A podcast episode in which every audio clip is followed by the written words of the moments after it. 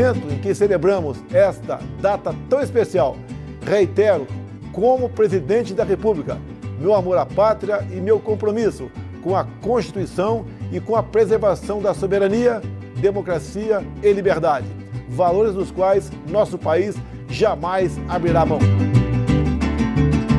Quando a sombra do comunismo nos ameaçou, milhões de brasileiros identificados com os anseios nacionais de preservação das instituições democráticas foram às ruas contra um país tomado pela radicalização ideológica, greves, desordem social e corrupção generalizada.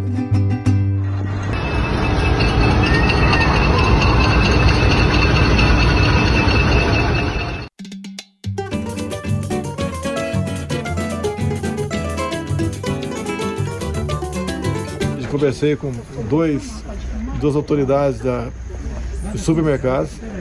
Tá? É, na ponta da linha, o preço chega para eles. E eles estão estão se empenhando para reduzir o preço da cesta básica. Brita e ferro já descarregou. Que dado o auxílio emergencial, houve um pequeno aumento do consumo, houve mais exportação por causa do dólar também, sabemos disso aí. Os risicultores, os plantadores de arroz estavam com prejuízo há mais de 10 anos, mas está sendo normalizado isso aí. Não vamos interferir no mercado de jeito nenhum. Não existe canetaço para resolver o problema da economia. Medidas tomadas pelo governo. Falei com o André Mendonça, falou comigo, posso botar a Secretaria Nacional de Defesa do Consumidor para investigar, perguntar para supermercados é, por que o preço subiu? Falei, pode, e ponto final. Vira, vira, sopa de pedra, vira Pega e serra o ferro pra formar. Que todo tempo é pouco, o serviço é de novo. Vamos, peãozada, trabalhar. Tivemos agora um ou outro desalinhamento, mas é natural porque eu tenho que proteger a União. E ele, chegando um pouco mais próximo da reforma tributária, pensando nos governos, nos prefeitos, nos governadores e prefeitos, há, uma, há um desalinhamento natural. cara é evidente que eles têm que receber muito mais do que recebem hoje, pela responsabilidade do cargo, é, pelo peso da, da, das atribuições, é. É, pelo mérito em si para poder chegar numa posição dessa. E não é nada assim no serviço público brasileiro. É uma distribuição quase, entre aspas, socialistas, fecha aspas. Vamos, trabalhar ministro Dias Toffoli, nós temos que reconhecer, deu uma conotação política muito grande à presidência. E creio que o ministro Fux ele será mais cerimonioso no contato com os chefes dos poderes. Sabemos que esses ataques às nossas pessoas, às nossas famílias, não foram ataques a nós, foram ataques às instituições e mais ataque à democracia, ataque ao Estado Democrático de Direito, o que não se pode tolerar. Democracia não é silêncio, mas voz ativa. Não é concordância forjada seguida de aplausos imerecidos, mas debate construtivo e com honestidade de propósito. Não admitiremos qualquer recuo no enfrentamento da criminalidade organizada, da lavagem de dinheiro e da corrupção dizer-lhe que em muitos momentos, quando o chefe do executivo procurou o Supremo Tribunal Federal, por muitas vezes em decisões monocráticas, Vossa Excelência muito bem nos atendeu. Em outros momentos, até nos surpreendeu com a sua capacidade de se, antecipar a problemas e já apresentar solução antes mesmo que o procurássemos. Vossa Excelência foi eleito com mais de 57 milhões de votos, mas é presidente de todos os brasileiros.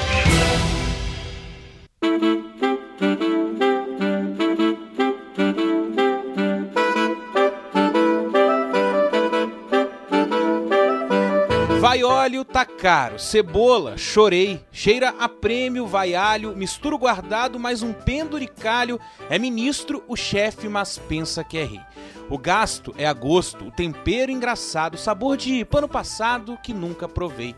No Brasil, fogo sempre alto, como se tudo fritasse na panela de pressão. No passado plenário, o problema era lagosta. No presente queimado, contamos feijão. A justiça é a coifa, transforma a fumaça, servindo o prato da nova eleição. Liga o giroflex, come o marmitex, foge da polícia, passa no cartão, pede patriotismo, demite o cartazista, o preço é na caneta, perdoa esse bilhão. Tum tum tum bateram na porta, tum tum tum fugiu a milhão, secou o arroz, a fila formada, todos famintos de pires na mão.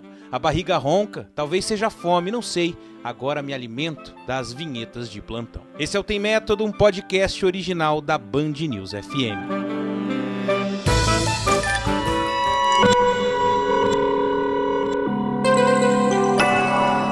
Podcasts Band News FM. Tem Método com Carlos Andreasa e Ivan Brandão.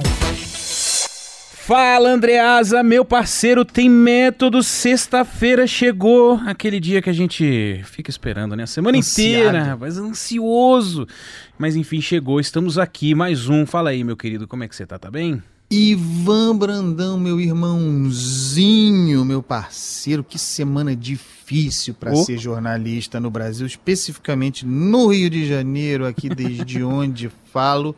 Mas a sexta chegou sempre ansioso por esse podcast, que todo mundo sabe é aquele que mais cresce no Brasil e cresce porque é bom e sendo bom, atrai, fideliza, uma palavra que eu não gosto, fideliza os nossos ouvintes, a nossa audiência, a quem eu encarecidamente peço que compartilhem, tornem público, falem a respeito, divulguem em suas redes sociais a, nossa audiência cresce imensamente, pode crescer muito mais. E por que esse sentimento de posse, não é mesmo, Ivan Brandão? Exato. Eu me lembro disso, eu me lembro, eu adoro samba como você, e eu vivi muito aqui na juventude, nos anos 90, o samba, no momento em que o samba estava em baixa, era o momento do funk. Então eu ia para shows de, por exemplo, Zeca Pagodinho, em que havia testemunhas, né?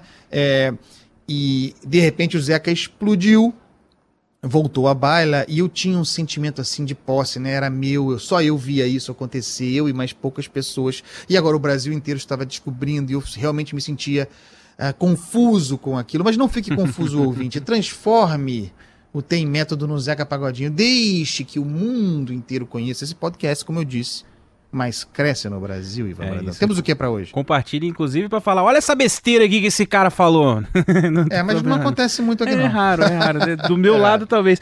Ô, Andreasa, separamos muitos assuntos, é, mas agora há pouco, né? A gente grava sempre na sexta-feira. O ministro Celso de Mello é, pegou todo mundo de surpresa, virou trending topic, virou uh. um dos assuntos mais falados no país, porque negou o pedido feito pelo presidente Jair Bolsonaro para prestar o depoimento por escrito. Fiquei pensando assim, não é a jurisprudência do tribunal, né? O, o presidente Michel Temer, por exemplo, teve esse direito concedido pelo ministro Edson Fachin de, mesmo na condição de investigado, prestar um depoimento por escrito, né? Isso ainda vai dar muito o que falar, é claro, a gente ainda tá ali na espuma, mas acho que vale a pena, né, dar um, dar um pitaquinho, rapaz, fazer uma, pelo menos um comentário aí sobre essa situação. É, é raro eu fazer isso, mas agora há pouco passei aqui na, na redação, cruzei com o Pablo Fernandes, nosso editor aqui de todas as manhãs, falei assim, rapaz, vou ter que defender o Bolsonaro, não entendi é, não essa né? decisão do ministro Celso. É, o ministro Celso furioso, né? Tá, tá afastado, é, inclusive pedindo para é, providências para que possa tocar os seus processos e despachar é, desde, desde fora, desde casa. É muito improvável que o ministro Celso volte, eu acho, a, ao Supremo Tribunal Federal a, até o fim do seu mandato, é, ainda mais num ambiente de pandemia como esse, alguém que convalesce como ele o ministro Celso talvez tenha pressa, uh, o decano nessa, nessa reta final. Então, é, é, é importante esclarecer, como o Ivan disse, que o precedente mais recente que nós temos é relativo a Michel Temer, uh, que teve o direito de depor por escrito, uma qualidade, prerrogativa da condição de presidente da República. Não consigo entender por que não se faça o mesmo procedimento para o presidente Jair Bolsonaro, porque a gente não gosta dele. Não, não, isso não é argumento, tá? Quem acompanha aqui esse podcast sabe que isso não é argumento. Não, não haveria nenhum problema em que o presidente depusesse é, por escrito. Esse é aquele caso é, em que o Supremo Tribunal Federal comanda um inquérito que apura a, interferência, a, a, né? a, interferência, a pretendida interferência do presidente da República, suposta, suposta interferência, no caso da nomeação de Alexandre Ramage ao, ao, ao, ao cargo de diretor-geral da Polícia Federal. É aquele cargo ainda que remonta, aquele cargo, aquela, aquele embrólio que remonta a abril de 2020, uma consulta da Advocacia Geral da União sobre como se daria essa oitiva e o Celso de Mello uh, mandando, determinando que o presidente uh, fale o depoimento pessoalmente. acho, acho isso aí uh, um, um, excesso da parte do ministro Celso de Mello, e aí a gente já sabe, né? Teremos, além da reação da, da militância bolsonarista, teremos também os desdobramentos, esperando que o presidente da República fale alguma coisa a esse respeito. No passado, no, no momento em que uh, mais irado estava, ou expondo mais uh, o seu ímpeto para o combate, o presidente reagiu muito a esse inquérito, especificamente, a essa investigação, uh, muita confusão com o Celso de Mello. O Celso de Mello determinou a, a, a, abertura, que se tornasse público o conteúdo inteiro daquela reunião de 22 de abril, também é relativa a esse, a esse inquérito, foi é, providência tomada neste inquérito pelo, pelo ministro Celso de Mello, depois é, se, se falou da, da, apreensão do celular do presidente da República, teve uma confusão uhum. tremenda uhum. naquela, naquela ocasião. Gerou, provocou até alguns arroubos, né, do presidente isso. Bolsonaro, esbravejando. O general Heleno. A, acabou, né? agora acabou, né? Isso, isso. E aí parecia haver uma, um, uma, um processo de serenamento dos ânimos.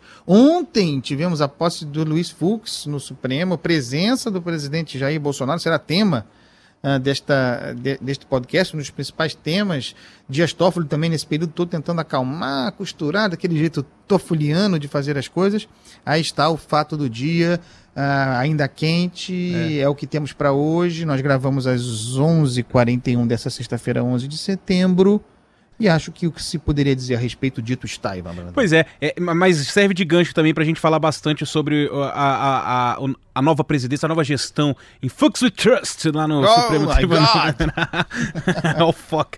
O, o Andreasa. Mas é engraçado, porque alguém tá interpretando errado, né? Porque na decisão do Celso de Mello, só para terminar e também já para pegar o gancho, ele fala assim: bom, sendo assim, em razão das, em face das razões expostas, o senhor presidente da República possui a condição de investigado, deverá ser inquirido sem a prerrogativa que, que consta lá no artigo 221, parágrafo 1 do CPP, blá blá blá blá blá blá blá. Então, ou, ou ele tá desautorizando a decisão do Faquin lá atrás, ou, né, é uma nova interpretação. Mas no caso do Temer, eu até entendo, porque afinal o ex-presidente Temer defende que é, verba volant, é, scripta manent, né? Então, prestou depoimento por escrito, vai, vai ficar aí para posteridade, né? No caso do Bolsonaro, a gente vai aguardar. Mas aí você falou de, tru de Trust, de, falou de Fux, falou de Toffoli, é, muitos colegas, né? Por exemplo, a Bela Megali, né? Sua colega de Globo, né? É, colunista Sim. do Globo falando do climão que houve na posse de Fux, né? A gente teve ali a presença do presidente Jair Bolsonaro, teve mal-estar, aquele discurso do Marco Aurélio Melo, né? Ele citou diretamente uh, o presidente Jair Bolsonaro, chamou a atenção dele, mas vamos começar do começo, né? Antes de, de, de, de ir nas picuinhas, bom, acaba a gestão Toffoli, vem a gestão Fux. Uh, God! em Fux We Trust. Um Fux que é, é, vamos dizer assim, talvez o líder da bancada lavajatista no Supremo Tribunal essa Federal. Essa liderança é disputada. É, né? O pessoal, o pessoal briga por essa uhum. liderança. Mas uhum. assim, a, a, o que ouvimos aqui ao longo da semana, Andreas, é que não vai representar uma grande mudança no Supremo Tribunal Federal, blá blá blá blá blá blá blá blá blá.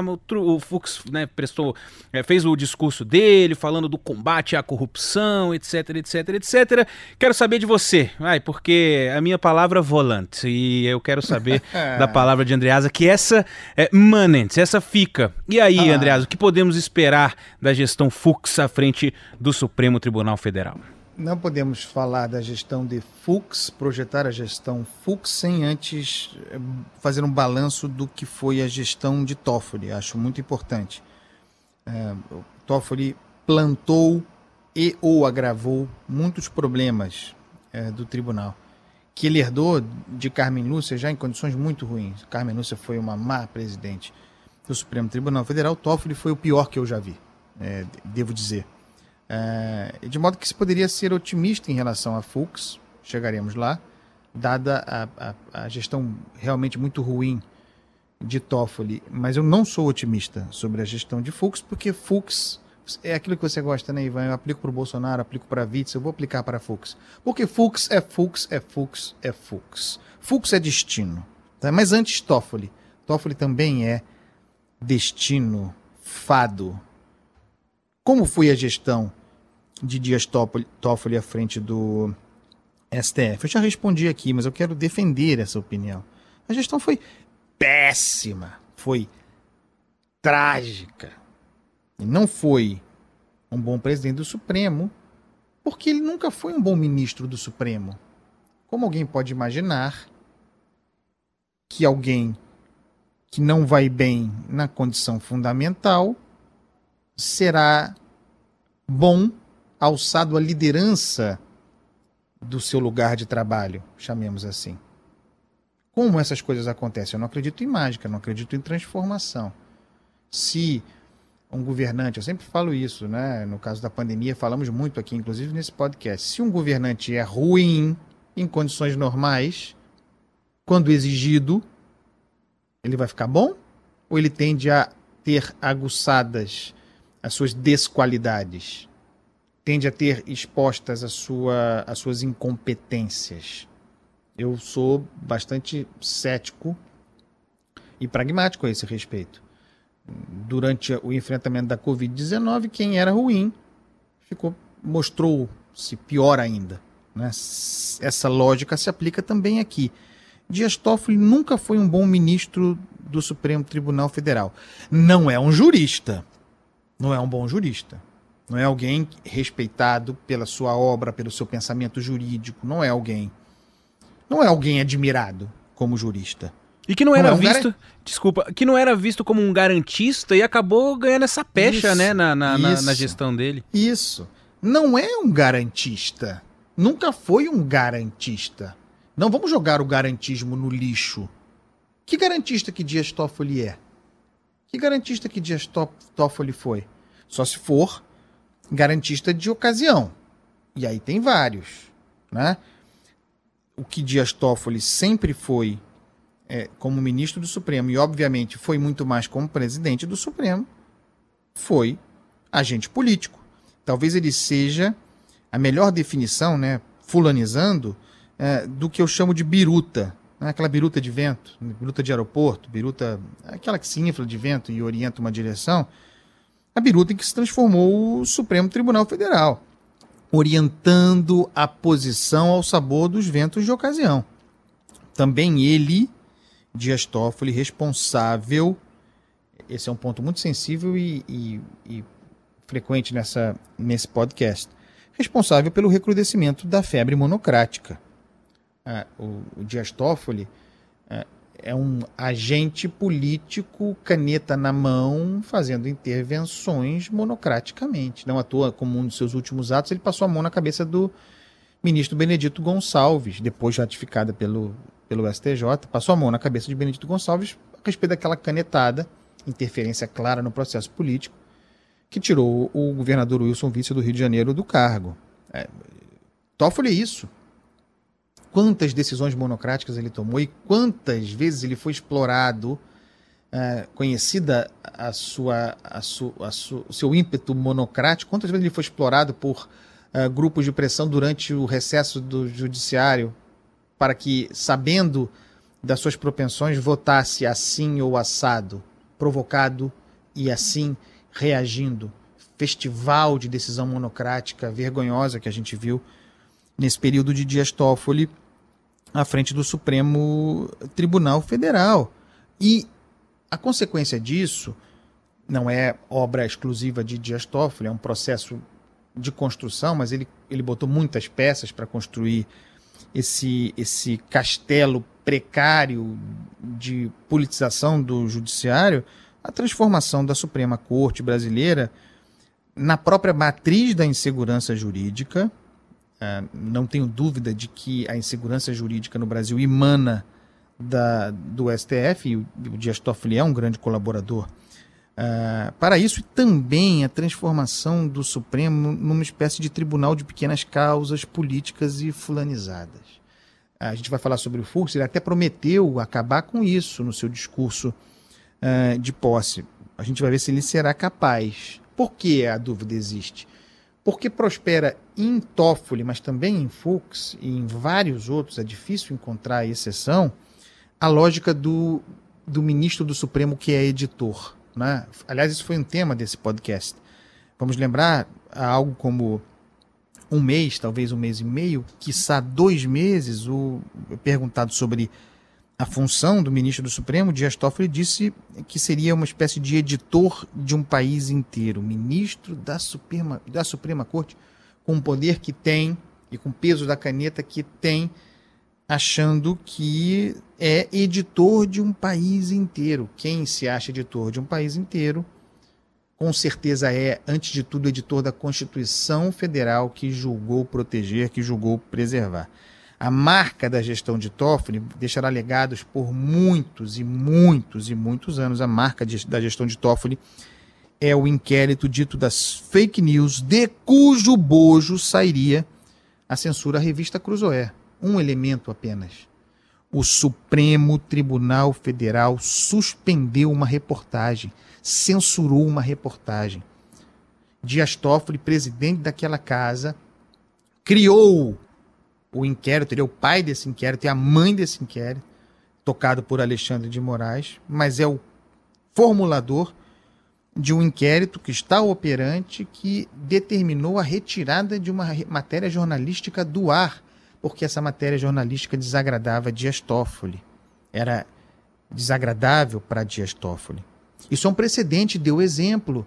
Se a gente é muito duro aqui com o presidente da República, quando dá exemplo lá em cima, falando ou agindo, e as coisas chegam na ponta, que sejamos justos.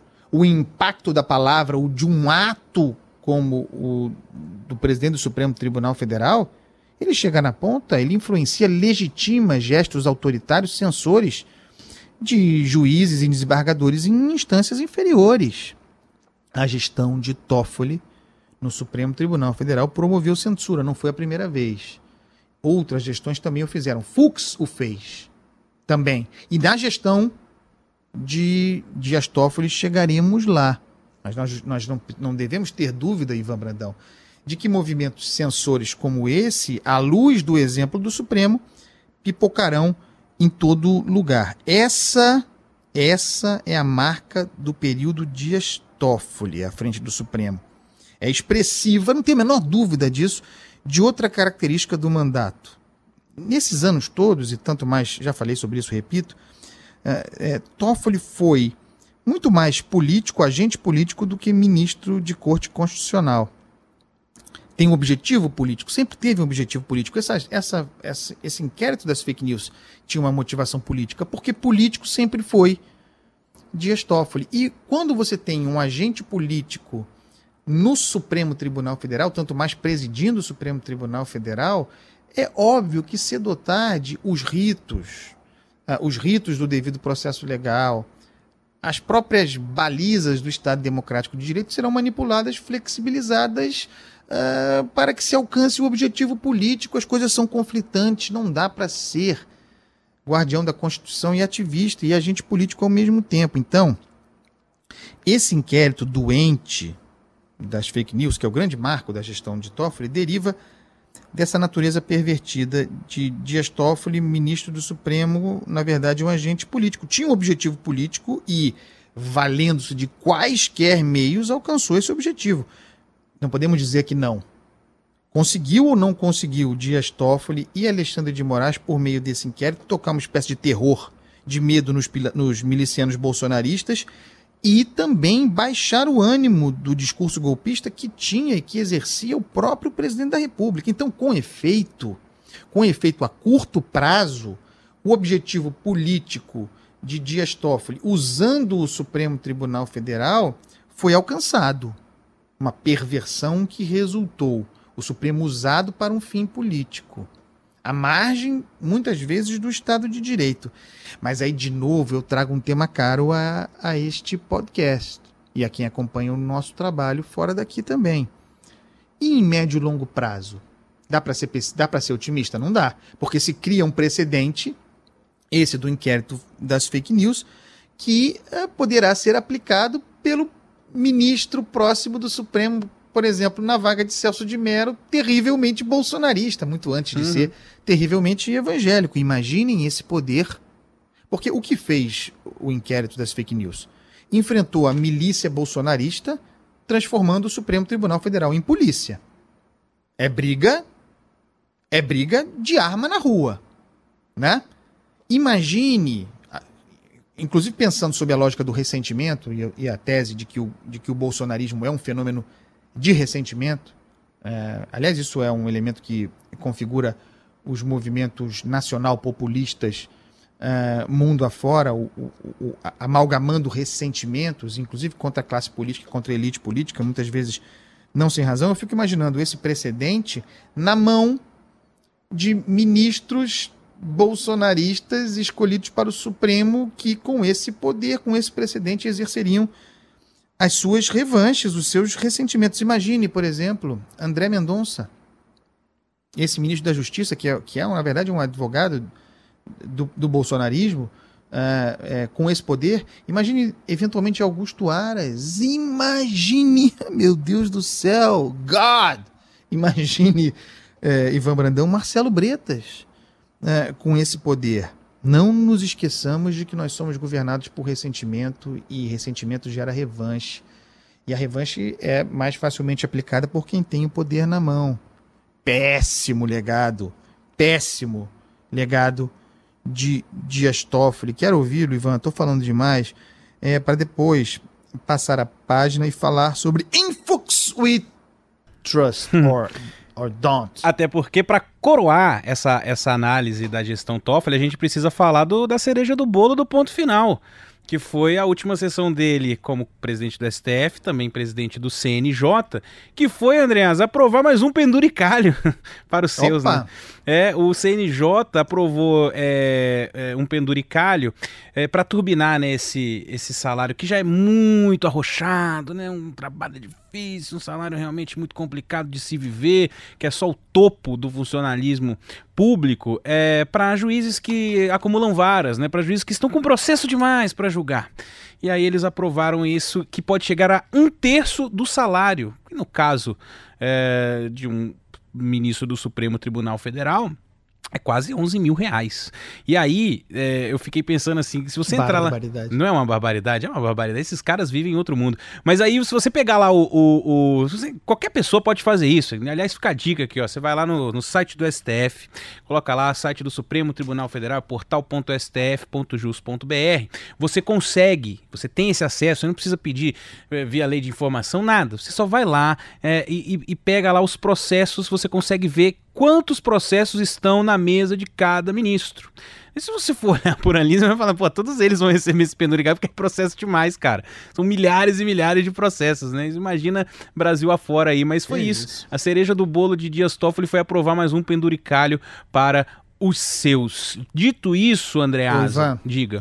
É, ainda sobre isso, nos últimos atos de Dias Toffoli, na sessão de encerramento da sua gestão, com a presença de Jair Bolsonaro convidado a falar, é, se referiu o presidente da República, Jair Bolsonaro, ao Supremo Tribunal Federal como santuário da justiça.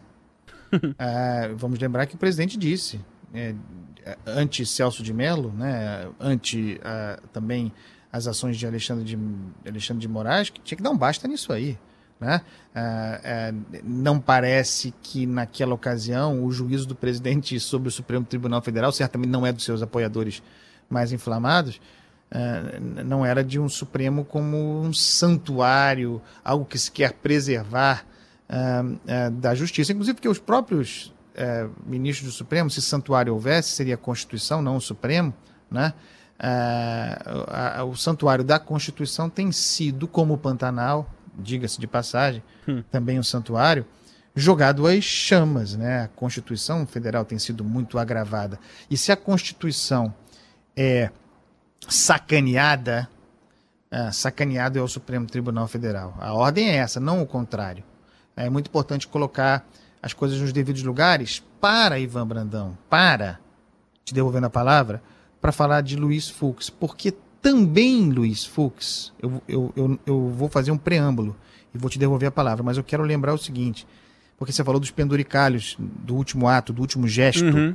de, de Dias Toffoli na CNJ. Também Luiz Fux, que é, salvo engano, talvez eu não sei se é outro, talvez Rosa Weber, agora me, me escapa. Mas certamente, se não for o único, é um dos poucos juízes de carreira que há no Supremo Tribunal Federal, Luiz Fux. Ele foi uma carreira brilhante, deva-se dizer, né? É, é, primeiro lugar nos concursos, juiz, desembargador, ministro do Superior Tribunal de Justiça. Foi professor chegar... do Barroso, inclusive. Não, professor da UERJ, é, até, é. Onde, até hoje titular, até chegar à condição de, de, de, ministro do Supremo, um dos maiores especialistas em Código de Processo Penal, é um dos, é um dos formuladores, pensadores do nosso Código de Processo Penal, é um, é um jurista, ao contrário de, de Dias Toffoli, não há dúvida de que, de que Luiz Fux seja um jurista, mas também se, se é, notabilizou por ser um dos maiores, talvez no Supremo Tribunal, ele e Ricardo Lewandowski,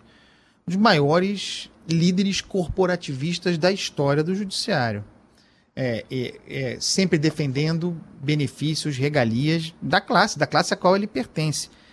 E este novo presidente do Supremo Tribunal Federal é o mesmo que, em anos recentes, faz pouco isso, é, é, é, sustentou liminarmente no pelo, no braço, é, por algo como um ano e meio, é, talvez um pouquinho menos, aquele auxílio moradia para. Você se lembra disso? Sim. Para juízes federais e também, salvo engano, para procuradores, para membros do Ministério Público.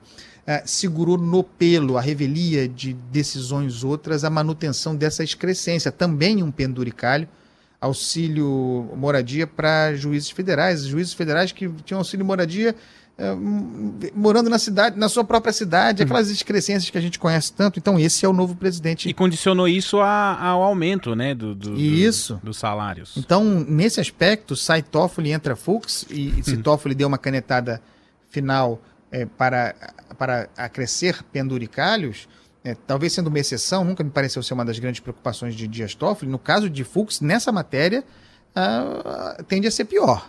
É. Agora, vamos ver se tende a ser pior em outras áreas, Ivan Brandão. Quero falar sobre isso. É, não, só, ah, só antes, são três juízes, tá? No, no, na composição do, do, Supremo Tribunal Federal, só que só dois concursados, que é, de fato, como você falou, a Rosa e o, e o Fux. O Ótimo. resto vem né, do Ministério Público, né? Foram procuradores e tal. É, o ministro Marco Aurélio Melo é juiz de origem, mas não foi por concurso, né? Ele teve influência do pai e tal.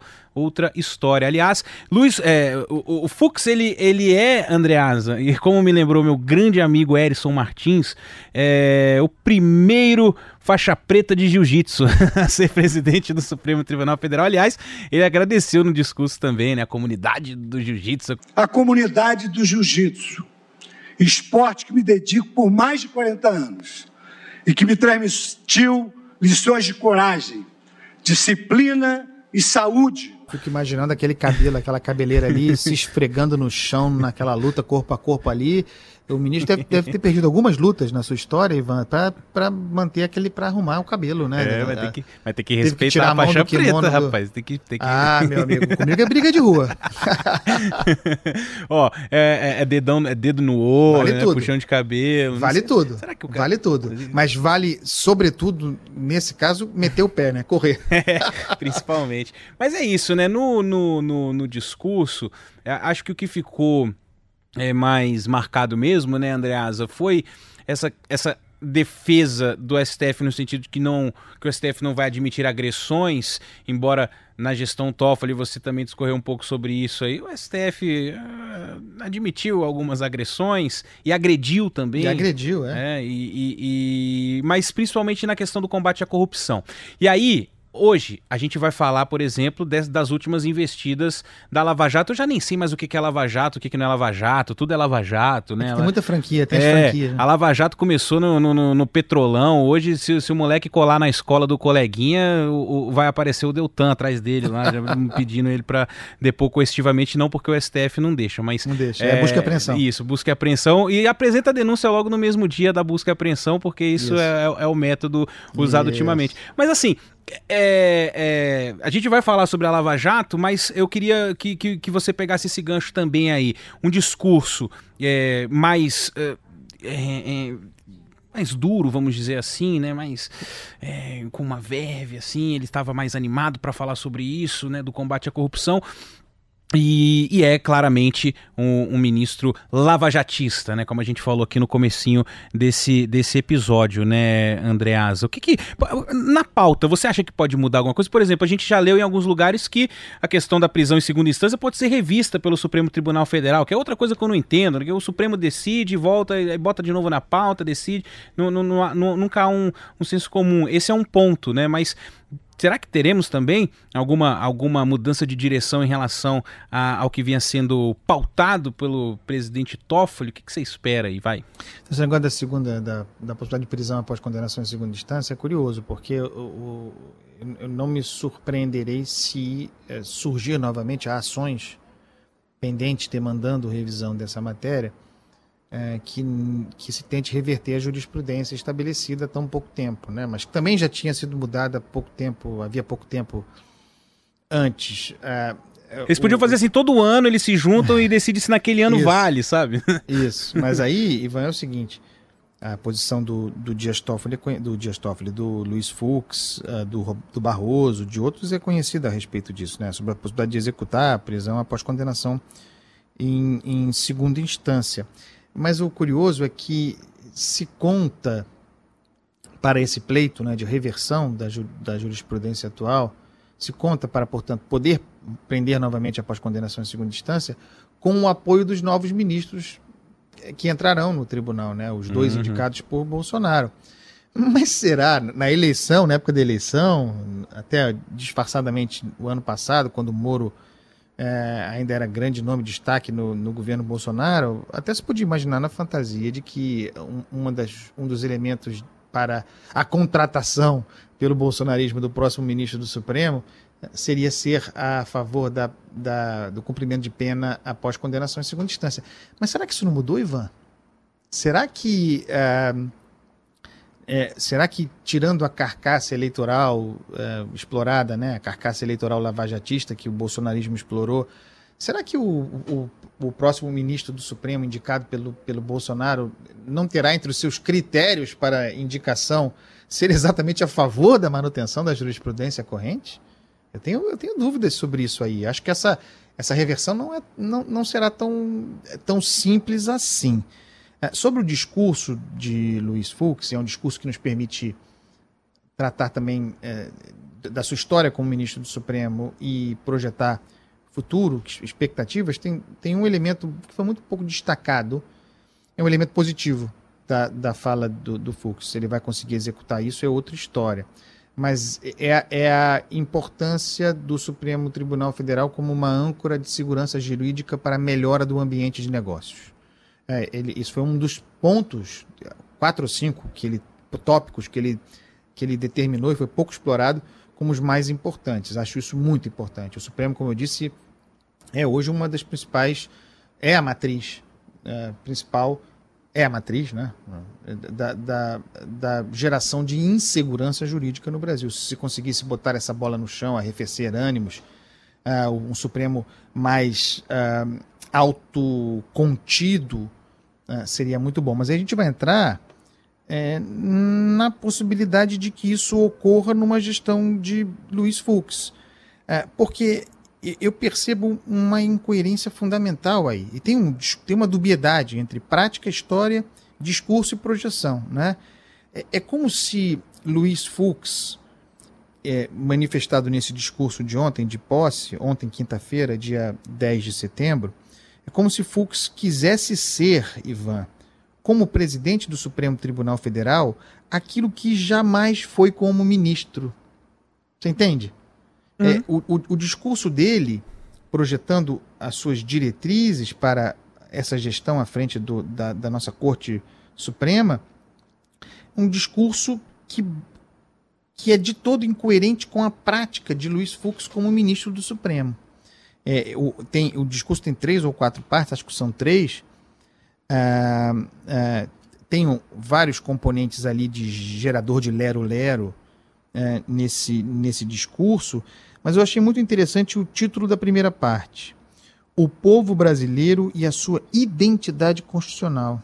É, tem um subtítulo, o Censo da Missão do STF. Eu verdadeiramente não sei o que é isso. Me dediquei muito desde ontem a tentar entender o que seria a identidade constitucional de um povo, é, a não ser que ele esteja falando da Constituição ela própria. É, mas não fica claro que ele estivesse. Eu não sei o que é isso, eu não consegui entender o que é isso. É, e a pergunta que eu me fiz e faço é: o que será, Ivan Brandão, uma identidade constitucional do povo, se não, pelo amor de Deus, era tão simples dizer isso, Luiz Fux, se não um conjunto de garantias e de limites que assegura a própria cidadania? Essa é a identidade constitucional, é a própria Constituição. Por quê?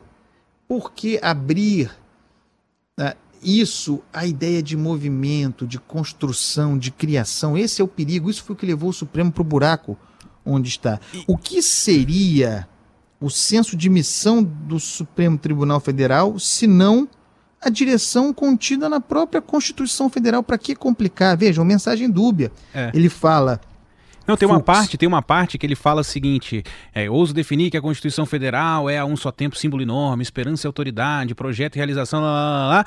Aí lá na frente vem assim, ó, a temporal sem ser anacrônica, ora se preservando, ora se é ressignificando. Ela é atemporal sem ser anacrônica, ora preservando, ora se ressignificando, para garantir estabilidade à vida impermanente. É isso, isso é de, isso eu choro, eu chorei. O ressignificando eu... tá em negrito, tá, meu povo? Eu chorei, Ivan Brandão, eu chorei, Ivan Brandão. Ele fala, ele fala, Fux, é, em a Constituição sair mais fortalecida desta crise, está se referindo à crise decorrente da pandemia. É, mas eu estava ouvindo e dizendo e pensando o seguinte: sobre qualquer crise, qualquer uma, maior ou menor, só se fortalece. Eu já falei sobre isso agora há pouco, falando do, do Toffoli, né? Mesmo espírito. Só se fortalece a Constituição respeitando a Constituição com rigor. Qualquer desvio disso aí uh, nos coloca num perigo o perigo do populismo judicial, do ativismo judicial. Fortalecer a Constituição, como eu disse, significará fortalecer também o Supremo.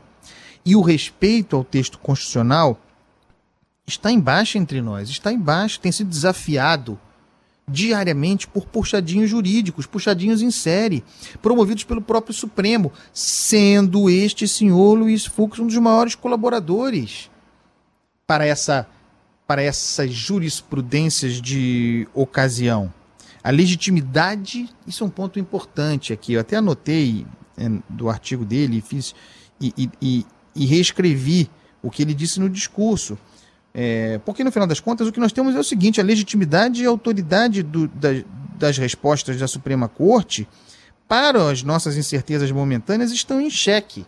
E estão em xeque porque essas respostas muitas vezes são tomadas não com fundamento na Constituição Federal. E aí a gente chega ao ponto que você acabou de, de, de citar: o, a ressignificação em negrito, o ressignificado em negrito. É o ponto mais grave a, as decisões do Supremo Tribunal Federal estão em xeque porque tomadas muitas vezes a revelia do que diz a Constituição e porque ministros da Corte Constitucional se julgam ressignificadores. Se julgam ressignificadores. Editores, olha aí o dia. Olha aí. Uhum. Qual é a diferença entre ser é, editor de um país inteiro e ressignificador da Constituição Federal? O, o, o novo presidente do Supremo é, se, se vê numa posição de alguém que pode ressignificar o texto constitucional. Dias Toffoli se via como um editor do, do país inteiro. Não há muita diferença nisso aí. É, e aí ele fala, como o Ivan disse, é, em, a, em a Constituição ora ser preservada, ora ser ressignificada. Não existe esse balanço. Não existe esse balanço hora preservada, Exato. hora significada. É, é, ela, ela é sempre preservada. Né? É, porque se não for assim, se houver a ressignificação, você faz um convite ao direito criativo, você faz um convite a justiceiros e oportunistas, você desmonta o que deveria ser autocontenção. Todo o discurso, promessa de Luiz Fux no, na sua posse é um discurso de um Supremo que buscaria autocontenção. Mas a dubiedade está em que ele mesmo no discurso dinamita ao falar uh, em ressignificação, dinamita esse valor fundamental, tudo de que o Supremo precisa agora é autocontenção quer ressignificar a Constituição Federal, tem um caminho, não é fácil, mas tem um caminho, é conhecido. Larga a toga, se candidata ao Parlamento Federal, ganha eleição, ganha um assento no parlamento, no Congresso, e vai fazer política, e vai fazer lei. E aí, esse é o caminho da ressignificação. Vai fazer emenda, emenda constitucional. Não dá, Ivan, não dá. Não dá, não dá, não dá. Que saco ter de falar disso. Mas temos de falar. Não dá para ser ativista e, ao mesmo tempo, guardião da Constituição Federal. E o discurso do Fux ontem trombava esses dois conceitos o tempo todo. Como fazia trombar, como eu disse, o que Fux sempre foi como ministro do Supremo e o que ele quer ser como presidente do Supremo. É, ele pode conseguir se transformar como presidente do Supremo? Deixar de ser o que sempre foi? Pode. Mas a história não ensina assim, não indica assim. A história, a história é, é, é importante ser lembrada, é importante lembrar do histórico do sujeito. O, o, STF, mais do que nunca, precisava se afastar do palanque da política. Já seria um grande feito se o Fux conseguisse levar o Supremo para esse lugar. Ele promete que assim, que assim será, menos biruta, uh, é, para canetada monocrática, ao sabor do vento de ocasião, mais plenário, choque de plenário. Mas, mas o histórico de, de Luiz Fux não é de alguém que toma o colegiado como a sua prioridade. Sempre que foi preciso, inclusive para defender causas corporativas, ele usou a caneta monocrática para fazer pesar. E, aliás, isso é muito importante, porque a gente falou agora há pouco da mancha, da mácula na gestão de Dias Toffoli, aquela referente ao inquérito da, das fake news que impôs censura, no caso a revista Cruzoé, também Fux tem o seu precedente de censor. Então, muito cuidado lendo o discurso com essa ideia de defesa das liberdades e defesa da liberdade da imprensa. Porque foi, é bom ter memória, né? É bom ter memória. Luiz Fux foi ele que, em setembro do ano da graça de 2018, já durante a campanha eleitoral, proibiu, proibiu que a nossa colega de Band News FM, na ocasião, para a Folha de São Paulo, fizesse uma entrevista com o ex-presidente Lula, então preso. Não havia nenhum impedimento legal aqui, um preso, Lula ou qualquer outro, não havia qualquer impedimento para que ele fosse ouvido e entrevistado. Uhum. Mas Luiz Fux proibiu proibiu essa entrevista de Lula a, a Mônica Bergamo e disse mais: se a entrevista já tiver acontecido, não a publique. Quer dizer, projetando o que seria uma censura prévia, Ivan Brandão. Sim. Mas aí, a véspera da eleição, quando o juiz Moro tornou público a, a delação de Antônio Palocci, aquela delação mequetrefe, e aqui, pelo amor de Deus, hein? Ninguém vai chamar o Carlos Andreasa de lulista, né? De petista, né? É... Petralha! Não dá, né, Ivan? Não dá. Nem o Bolsonaro consegue me empurrar para a esquerda. Não dá. Mas é, naquela ocasião, quando o Sérgio Moro fez aquilo, e obviamente uma semana antes da eleição, sei lá, quatro, cinco dias, interferiu decisivamente no processo eleitoral, naquela ocasião não, se, não se viu da parte de, de Luiz Fux nenhuma, nenhuma censura, né? nenhum manifesto, nenhuma manifestação contrária. Muito pelo contrário, o endosso né? foi Sérgio Moro quem disse a famosa frase In Fuchs We Trust, conforme revelado pelo site Intercept no caso da Vaza Jato. Então, terá Luiz Fux, esse que já praticou censura à imprensa, terá Luiz Fux moral para se apresentar agora como combatente da judicialização da política e do ativismo judicial? Ou, de novo, olha a dubiedade, olha a incoerência, olha a trombada, ou será ele próprio um agente do que agora promete combater? Eu repito isso. É, é, foi duro acompanhar, ler esse discurso, estudar, analisar esse discurso, porque é alguém que quer ser ou se vende a ser como presidente de uma corte constitucional, aquilo que jamais foi como ministro. Nosso papel é desconfiar aqui e chamar a história. Ele defendeu o que seria é, é, intervenção judicial minimalista. Intervenção judicial em temas sensíveis deve ser minimalista, respeitando os limites da capacidade institucional dos juízes e sempre à luz de uma perspectiva contextualista, consequencialista, pragmática, porquanto em determinadas matérias sensíveis o menos é mais. Pô, que coisa fantástica. Luiz Fux falou que é a favor de intervenções judiciais minimalistas. Eu apoio. Ivan Brandão também apoia, não é, Ivan? É, me explica aí o que é primeiro. Que eu... Não, assim, é, é, se, se, se, existe intervenção judicial minimalista, porque existe intervenção judicial maximalista, é. sei lá qual é essa palavra. É, então, se é possível interferir menos, e ele está falando do processo político, ele está falando de, de, da interferência judicial em, em outras áreas uhum. do nosso, do, da nossa harmonia entre poderes. Se se pode ser minimalista, tanto melhor a, a, a maximização está aí. Essa tragédia que está aí. É a lavajatização do direito. Vejam que mesmo. Isso é muito engraçado. O, o Fux é um lavajatista, né? É, mas mesmo Dias Toffoli, que talvez seja um dos principais operadores contra a Lava Jato, um, um, alguém que torce pelo fim da Lava Jato, pelo desmonte da Lava Jato, em seus atos, em suas práticas, talvez sem saber, incorpora modus operandi lavajatista. Uhum. Isso é muito curioso. É o espírito do tempo. É o espírito do tempo, é, definitivamente não minimalista. O, o Fux falou em consequencialismo. Seria muito bom que, que a decisão de ministros do Supremo é, é, considerassem consequências não serem pautadas pela, pela voz das ruas, e, e, e, devo dizer que Luiz Fux é alguém muito condicionado pela opinião pública, muito sensível à opinião pública, isso não é o papel do ministro Supremo, isso é o papel de parlamentar, ouvir as demandas populares, é representante eleito. O ministro do Supremo, a natureza é outra, é do afastamento, do distanciamento, de, do, do não acolhimento das torcidas, sensível ao que diz o texto constitucional. Mas tem elementos de consequência que precisam ser avaliados, sem dúvida nenhuma. É, de que maneira uma decisão minha impactará na vida, na vida pública? Uma decisão minha à luz do que diz a Constituição, sem invenção, sem direito criativo. Por exemplo, uh, o, terá sido minimalista e avaliado as consequências do seu ato Luiz Fux a ser um dos principais agentes daquela decisão bizarra que declarou inconstitucional o financiamento empresarial de campanha eleitoral?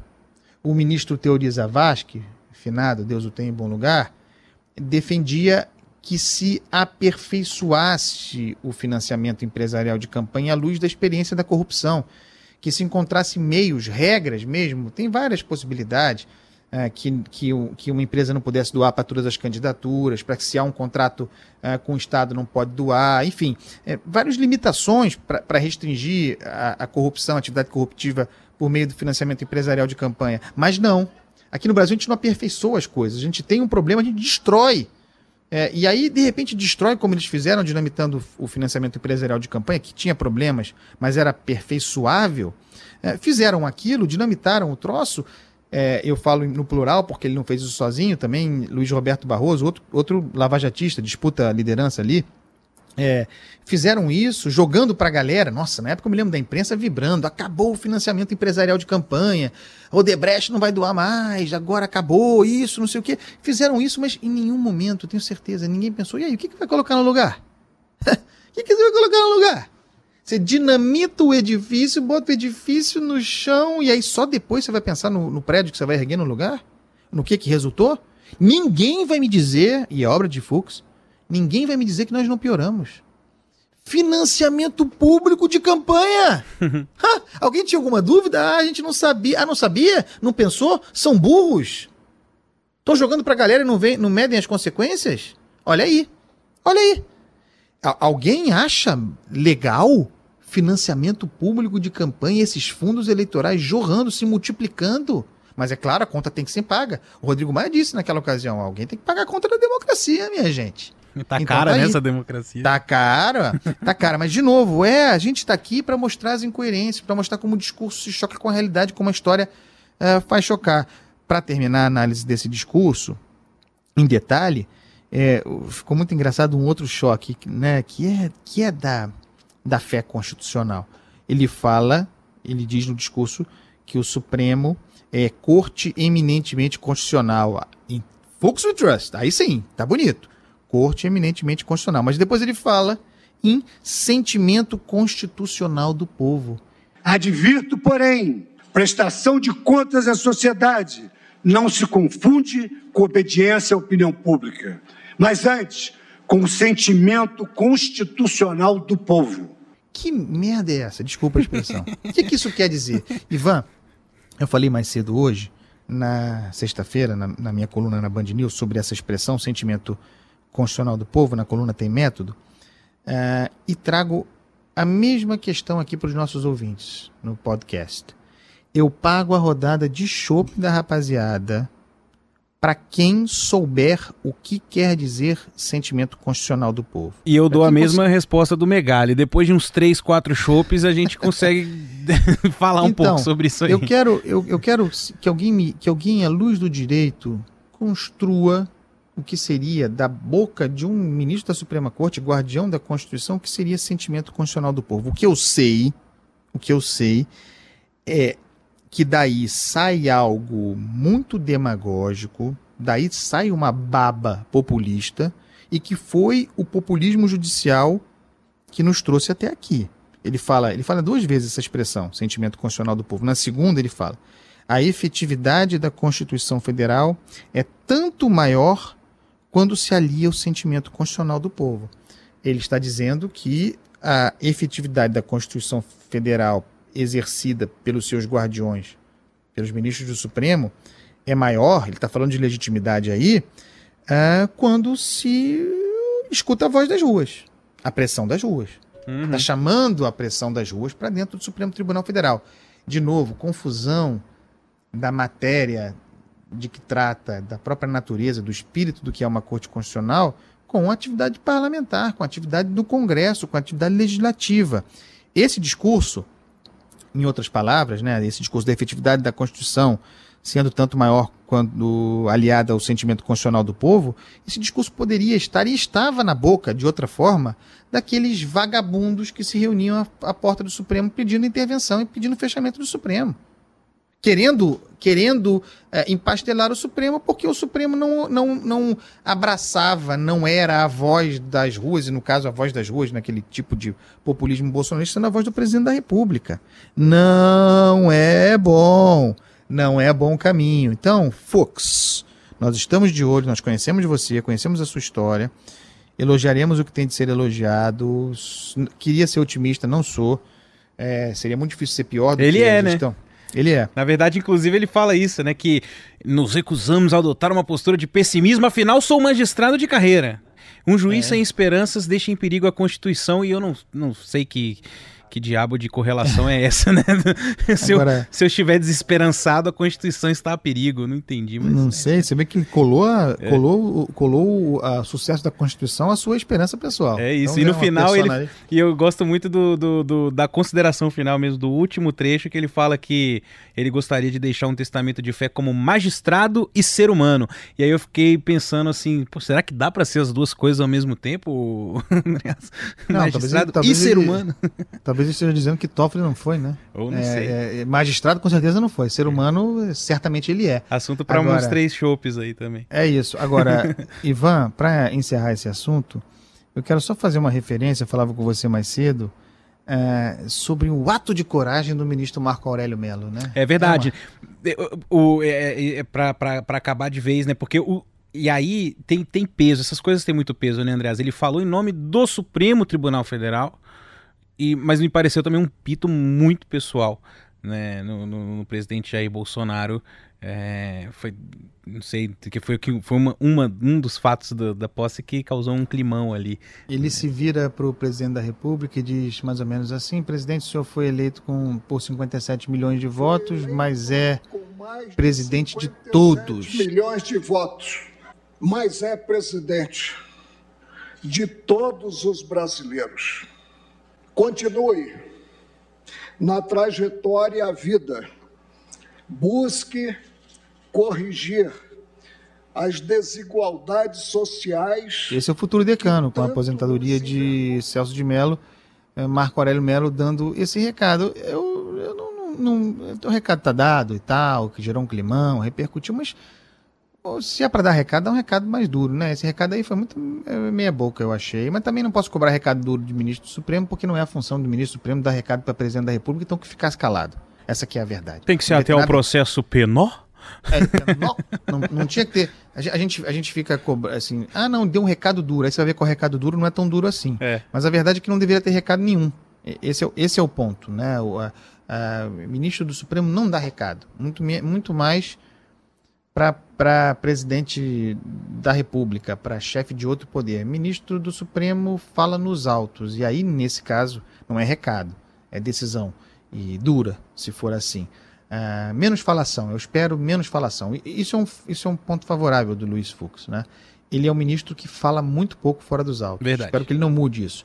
Dá pouquíssimas entrevistas, raramente vai ver uma entrevista é, do ministro Fux. Ele, ele, ele é, nesse aspecto, alguém que respeita, pelo menos tem sido até aqui, a liturgia do cargo, pelo menos nesse aspecto, é, assim se conserve. Meu Deus do céu, eu devo dizer que in God I trust. É. Muito bom. O Andreasa, caramba, hoje, hoje o tempo correu, cara. Eu achei que eu tava sentado aqui há 15 minutos, já estamos falando dá pra falar, Não dá pra falar mais quase sobre nada, meu é, Deus, tanta é, coisa. É, mas, vamos, mas, fazer uma, vamos, tentar. vamos fazer um popurri, popurri. É. Só pra lembrar que uh, o, o Toffoli vazou da presidência e mais uma vez a capa da Cruzoé é o amigo do amigo do meu pai, né? É, Pô, depois da censura, não sei, fica, fica simbólico, numa... né? Mas foi, foi é, numa matéria dessa natureza, foi uma matéria sobre isso, ligada a isso, que resultou na Sim. censura. Exato. Né? É, matéria do Rodrigo Rangel e do Grande Luiz repórter. Vassalo. É, demais. É, Grande repórter. Andreasa, então vou pegar o gancho da Lava Jato, a gente comenta rapidinho as ações policiais é, no Rio de Janeiro. Na verdade, essa semana é, eu até brinquei, eu brinquei com a Júlia Kallenbach, brinquei com o Marco Sadoc também, falei assim, o Sadoc, o Sadoc é o nosso, os dois na verdade, são nossos colegas repórteres da Band News FM Rio, é, e eu brinquei com o Sadoc falando assim, o Sadoc não lembra o último dia que ele acordou sem ter que mandar um urgente em caixa alta Rapaz. no grupo da rádio, porque ninguém tá dormindo, ninguém tá dormindo tranquilo no Rio de Janeiro, rapaz, ainda mais se ele tá, tá, tá, tá almejando se candidatar a algum cargo, essa pessoa, porque o cerco tá fechando, né, Andreasa? É. O cerco tá fechando aí no Rio. E aí eu pego o seguinte da Lava Jato, porque agora temos um presidente do Supremo Tribunal Federal lavajatista e, enfim, a Lava Jato continua. É engraçado isso, né? Porque ao mesmo tempo que a gente fala do desmonte, né, as forças-tarefas, a de Curitiba foi prorrogada, né, o, o, por, uhum. por, mais algum tempinho. Mas a gente tá vendo alguns desmontes, pedidos de demissão, mas operação taca-lhe pau, né, nos é, políticos. Acelerou. Inclusive com esse método aí que a gente tem comentado aqui também, né? De, é, é denúncia apresentada no dia da busca e da apreensão, umas coisas meio esquisitas. Eu falei muito sobre isso essa semana, me dediquei muito a estudar esses casos. Eles são parecidos, mas têm especificidade, né? Específico, sobretudo o caso Paz frente ao caso Marcelo Crivella. O que há de comum uh, e que é, exige a nossa desconfiança jornalística é o fato de operações policiais com um espetáculo, né? É, com a nova condição coercitiva, que é a busca e apreensão, acontecendo na casa das pessoas e tal, tá? à véspera de um processo eleitoral. Né? É, isso aconteceu nesses casos, e também hoje, sexta-feira, houve a prisão do secretário estadual de Educação, Pedro Fernandes, é, prisão preventiva também decretada contra Cristiane Brasil, filha do Roberto Jefferson, o nome do PTB aqui no Rio de Janeiro, cotada pré-candidata à prefeitura também. É, a gente precisa desconfiar desse tipo de operação em, em pleno processo de convenção, né? Isso faz mudar o preço das mercadorias no mercado eleitoral. Né? Você vai formando uma chapa, vai ser candidato, não vai? Vai ser vice? Como é que vai compor? É, é, ninguém vai dizer que essa é a intenção do agente público, que é a intenção da, do Ministério Público interferir no processo eleitoral. Mas o fato é que interfere, incontornavelmente interfere. E interfere de modo com que alguém seja prejudicado e, como consequência, sem ser a intenção, não tenho provas para dizer isso, não quero fazer ilação, portanto, não farei. É, se tem alguém prejudicado, tem alguém beneficiado. O, e, os dois líderes da pesquisa no Rio de Janeiro, pela ordem é, das últimas pesquisas, são Eduardo Paes e Marcelo Crivella, ambos alvos de mandado de busca e apreensão. O Eduardo Paes, no caso dele, já transformado em réu, no mesmo dia. Né?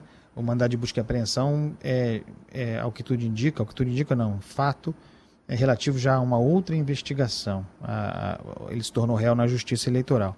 Qual a diferença entre os dois casos? Já deixei aqui plantada a desconfiança. Não me parece é, passível de somente aplausos operações dessa natureza, espetaculares como foram, já no período de pré-campanha e interfere.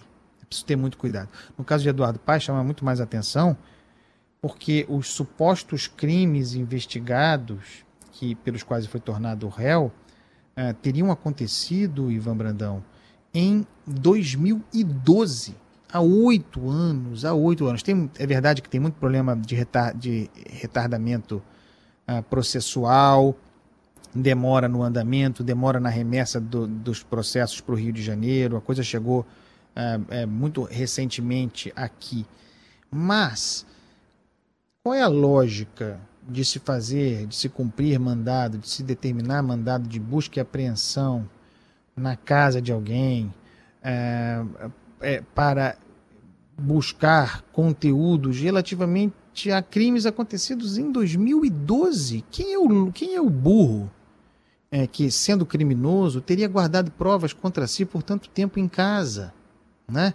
Como não olhar essas operações como espetaculares? Então, no caso de Eduardo Paz, o fato é, de essa operação e de, desse movimento todo ter acontecido é, agora, a, véspera do processo eleitoral, no momento de formação de chapa, e ser relativamente a, a caso de 2012, fazem com que a suspeição aumente, que a desconfiança aumente sobre interesses de interferir no processo político eleitoral. No caso do Marcelo Crivella, a mesma lógica se aplica, mas com alguns atenuantes a favor da operação policial, porque uh, os casos investigados são relativos a esta gestão de Marcelo Crivella, são relativos a, a, a supostos crimes acontecidos, teriam acontecido, no mandato, nesse mandato que o presidente tenta, tenta prorrogar por meio da reeleição.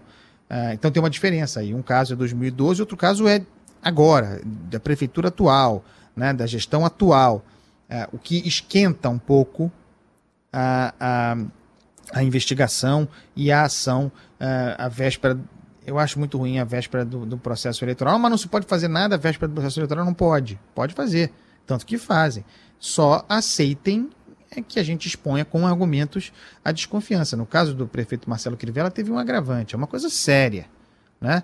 A, a, o mandado de busca e apreensão resultou na tomada, né, na apreensão do celular do prefeito, Ivan Brandão. Hum? É um, é um, apreender o celular de alguém, alguma coisa grave, é, é, para qualquer um de nós, que não somos governantes. Agora, imagine a apreensão do celular de um chefe do executivo, do chefe do executivo municipal. Tem que ter muito fundamento para justificar, para legitimar um ato extremo como esse. Vamos lembrar que quando uh, houve uma consulta de um partido é, é, ao Supremo Tribunal Federal relativamente à possibilidade de se apreender para averiguações o telefone de Jair Bolsonaro, e, e aí o, o protocolarmente o, o decano é, remeteu a questão à Procuradoria-Geral da República para que se manifestasse a respeito, era uma coisa protocolar, é, ninguém havia apreendido o celular de presidente, nem o faria.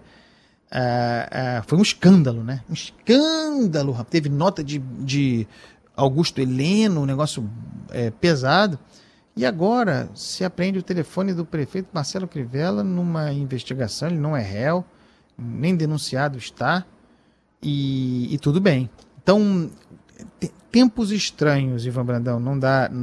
A gente tem que tratar de tudo em detalhes, ninguém é santo, ninguém vai botar a mão no fogo por Eduardo Paz, nem por Crivella, mas é, pretendida ou não, para que assim fosse, com essa intenção ou não, a interferência a interferência está dada. Né? E aí eu quero chamar atenção para o seguinte, é importante falar sobre isso. Eu falei na coluna, mas eu quero falar de novo aqui. Quando acontece uma operação como essa, e aí vem o Andreasa garantista, o Andreasa é garantista ao contrário do Toffoli, ele é garantista sempre, né? E, uhum. e, talvez seja mais jurista que o Toffoli. É, mesmo sendo, para você ver o nível do jurista Toffoli. É, é, quando acontece uma operação pra, como essa e você argumenta, Tá defendendo bandido! Tá defendendo bandido! É, todo, aí diz assim: todo mundo sabe quem é Eduardo Paz. Todo mundo sabe quem é Crivella. Todo mundo sabe quem é Wilson Witzel.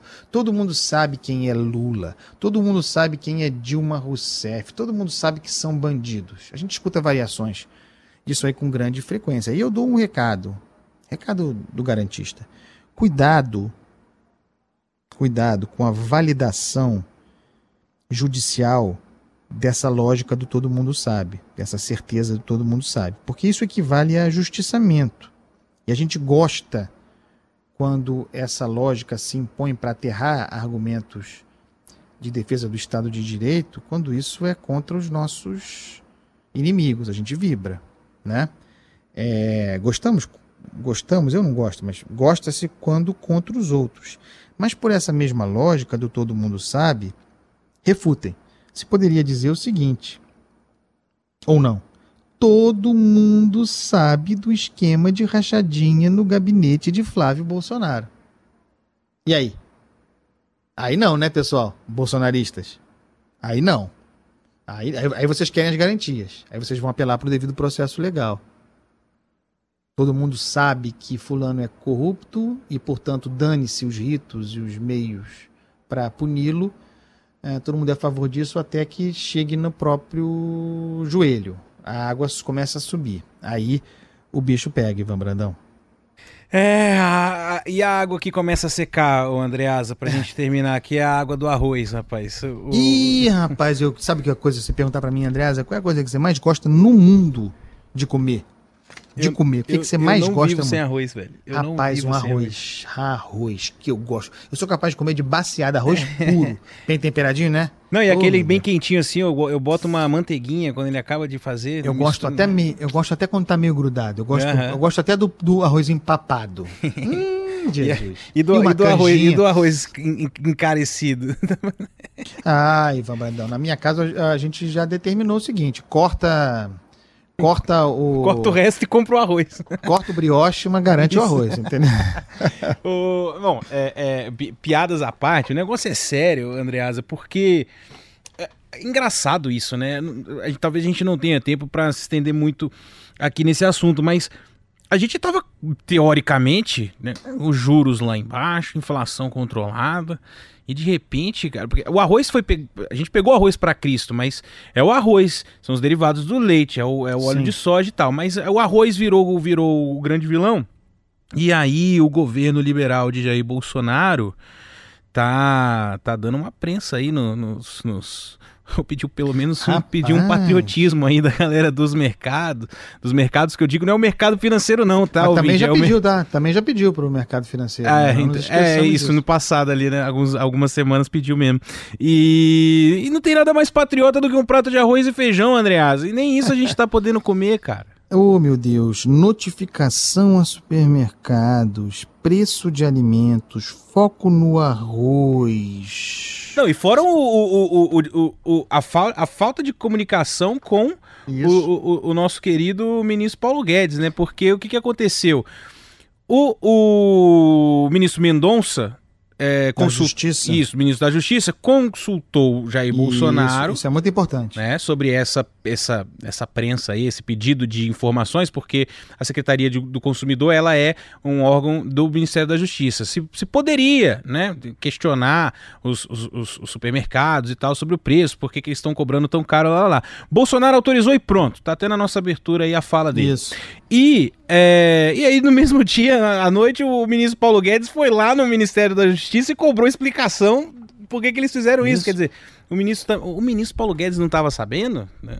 Tá meio que esquisito tem um- também. Acho que tem um jogo de cena aí, tá? Hum, é, É, o, o- o- tentar fazer uma leitura disso aqui rapidamente, em abreviada síntese, como diria. Em breve síntese, como diria um ministro do Supremo, para depois falar durante três horas. é, o- a pressão inflacionária existe, né, Ivan? É, tem muito economista apontando aí é, que é- é- esse foco no arroz é, é o indicativo de que nós veremos isso acontecer em vários outros setores, em várias outras eh, em vários outros alimentos. Eh, o presidente Bolsonaro ficou muito incomodado com isso, né? Ne- nessa sua guinada populista, o aumento do preço do arroz joga contra, né? Então, há um ímpeto bolsonarista para o controle de preço, para o tabelamento de preço. Eh, mas não se pode chegar eh, a esse ponto, inclusive por, por motivos, diria até, diria até não, de fato constitucionais. Ah, mas nada impede que a notificação, que é uma pressão, que é um ato coercitivo, ah, a supermercados, a donos de supermercados, a, a vendedores de comida, que isso aconteça. Então, como você disse, isso foi uma determinação do Ministério da Justiça por meio da Secretaria Nacional do Consumidor. Você disse, o presidente autorizou isso. Esse é o jogo dú- dúbio de Jair Bolsonaro, que é importante tratar aqui. Ele autoriza que isso aconteça. Eu não tenho dúvida de que o ministro Paulo Guedes foi consultado. Que o ministro Guedes eh, sabia dessa notificação. E para o Guedes, o argumento está dado. Não, não está tabelando, não está interferindo nos preços, não está violando ah, nenhum regramento, não está eh, interferindo no livre mercado, está notificando em busca de informações. Eu não tenho dúvida de que, de que eh, Guedes soubesse. Mas, por outro lado, Guedes autoriza que um eh, secretário seu, da área de competição, da área de concorrência, um bom sujeito, Jean-Luc Lorenzon, eh, f- fizesse uma carta à Secretaria Nacional de Consumidor, uma carta extremamente liberal, cita Hayek na- na- no início e tal, eh, pedindo informações sobre aquela ação e se haveria alguma natureza eh, agressiva, impositiva em relação a preço. É um jogo eh, de dubiedade de equilíbrio que é estimulado pelo próprio presidente da República. Ele autoriza a notificação, ele dá o recado, ele joga para a galera e numa outra mão eh, permite que a sua eh, costela, a costela eh, liberal guedista do seu governo, que hoje é muito mais para consumo externo, muito mais imagem, muito mais vitrine, muito mais para acalmar o mercado, para inglês ver, do que propriamente operante, eh, permite, estimule que haja reação interna nesse setor. E ele contempla todo mundo e vai, e vai moderando isso a seu bel prazer e beneficiando a sua própria imagem. É o, é o Bolsonaro jogando com a dubiedade padrão, Ivan Brandão. É, e a conta do arroz, no final das contas, é, paga quem quer e quem não quer come cuscuz, não é, Ivan Brandão? eu mandei essa mesmo na rádio. Falei, come cuscuz, rapaz. Cuscuz é no É café. bom também, hein? No É café da também. manhã, no almoço, na janta, substitui Eu qualquer um, coisa. eu adoro um cuscuz também. Eu gosto de. Eu gosto de. Gosto de carboidrato. Aliás, você falou essa semana, né, na rádio, que a, a, a pandemia tem demonstrado isso, É, né? Porque tem demonstrado meu, meu vigor alimentar, minha capacidade de absorção de alimentos e também, e também daquele negócio destilado também, né? Fermentar também eu gosto. É bom demais. O, o saque será que vai ficar mais caro? Não sei também. O Andreasa, bom, a trilha tá subindo. Eu vou encerrar esse, esse podcast com um samba de um amigo meu, Sérgio Magalhães. Sérgio Magalhães, para quem não conhece, vou usar esse espaço aqui para fazer essa propaganda. Sérgio Magalhães é um sambista nascido em Duque de Caxias, no Rio de Janeiro, criado em Brasília, mas que como profissão ele é mestre de obras, né? Pedreiro, como ele gosta de falar, ele é pedreiro, mas é um sambista de primeira linha e ele tem esse samba que eu abri o podcast chamado Todo Tempo é Pouco e que ele fala é, exatamente isso, né? Do trabalho ali do, do mestre de obra, uma ode ao trabalho é, de, dos pedreiros de todo o Brasil e aí no final ele fala que todo tempo é Pessoal pouco. que come arroz, né, Ivan? Exato, então e aí ele fala exatamente isso, todo tempo é pouco, o serviço é de louco. E depois, meu amigo, é só rádio de pilha e feijão com arroz. Vamos ter que se contentar por enquanto só com rádio de pilha que o feijão com arroz está caro, meu amigo. Ponto final nesse episódio. Beijão pra você, André. Cobrimos, né? Tem- Nossa senhora, cobrimos demais. É, Tudo não tem bem. problema. Sobe não. o som, vamos, é vamos ouvir. Vamos ouvir um, um batuque que a gente merece, né? Um beijo a todos. Obrigado pela audiência. Ivan Brandão, até semana que vem. Valeu, beijão. Vira, vira sopa de pedra, vira. Pega e serra o ferro pra formar. Que todo tempo é pouco, o serviço é de louco. Vamos, peãozada, trabalhar. Que todo tempo é pouco, o serviço é de louco. Vamos, peãozada, trabalhar.